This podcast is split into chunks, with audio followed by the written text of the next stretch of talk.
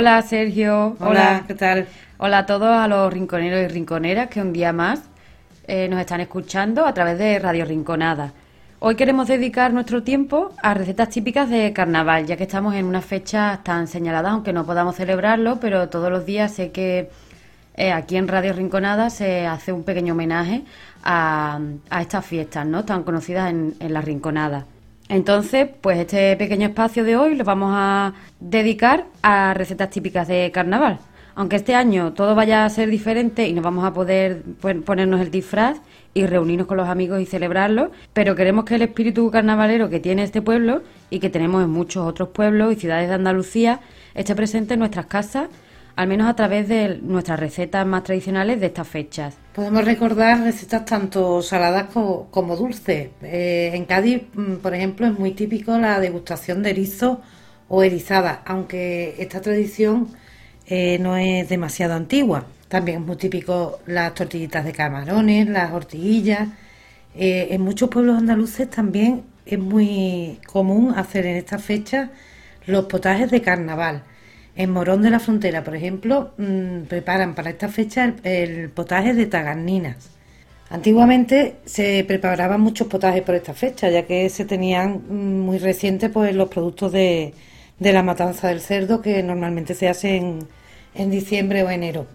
También en algunos pueblos de la provincia de Córdoba, como Priego, tienen un plato tradicional de estas fechas que le llaman el relleno de carnaval y se elabora a base de huevos, miga de pan, un poco de jamón picado y carne picada también. Mm. Ajo, perejil y, distintas especias. Esta receta no la había escuchado yo nunca. Es muy típica de la zona de Córdoba.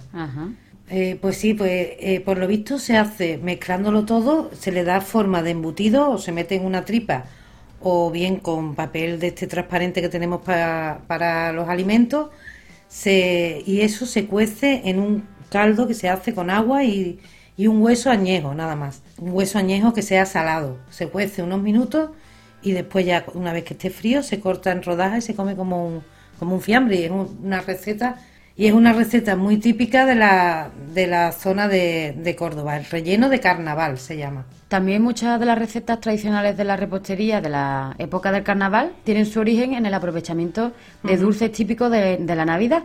Por ejemplo, las tortas de carnaval, que en sus comienzos se hacían pues para aprovechar los mantecados que habían sobrado de esta fecha. exacto. Otro dulce muy típico son las orejas de carnaval, aunque esta receta es más tradicional de la zona norte de España. En Andalucía no es tan conocida, pero bueno, ya con el mundo del internet pues sí que es verdad que se va extendiendo ya a toda la península. Pues sí, aquí aquí solemos preparar más, se suelen hacer más los pestiños, la leche frita, las rosquillas recetas que, se comenzaban a preparar en esta fecha y que se mantenían ya durante toda la cuaresma y, hasta la Semana Santa. Que a todos estos dulces, bueno, pues se le unían ya después las torrijas, las flores, las hojuelas con miel.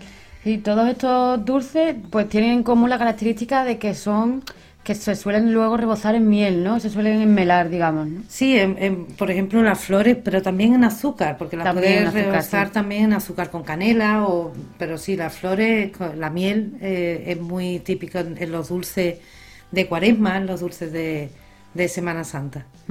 Bueno, y las torrijas ya que las encontramos de miles de las maneras sí, bueno, posibles ya, con chocolate, de, con almíbar, con leche, con vino, bueno, hay de, leche, las hay de vino, en fin. Pero ya del mundo de las torrijas y de los postres y dulces de Semana Santa hablaremos sí, cuando adelante, cuando adelante.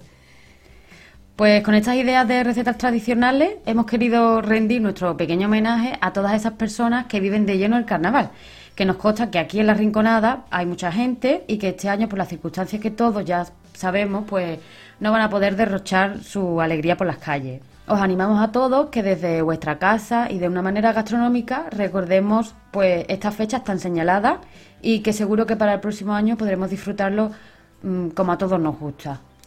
Recordaros también que en el blog de Hoy que comemos y en el de recetas fáciles de Irene podéis encontrar muchas de estas recetas tradicionales como, como las hojuelas con miel o los roscos de naranja. Bueno, y recordaros que la semana que viene nos, vemos otra vez aquí en Radio Rinconada y os esperamos a todos que paséis una semana estupenda y nos vemos la semana que viene, Sergio. Y nada, recordaros que tenemos que tener todos muchísima responsabilidad, que tenemos ahora un momento difícil, pero que vamos a salir de esta y que, que nada, que nos vemos muy pronto.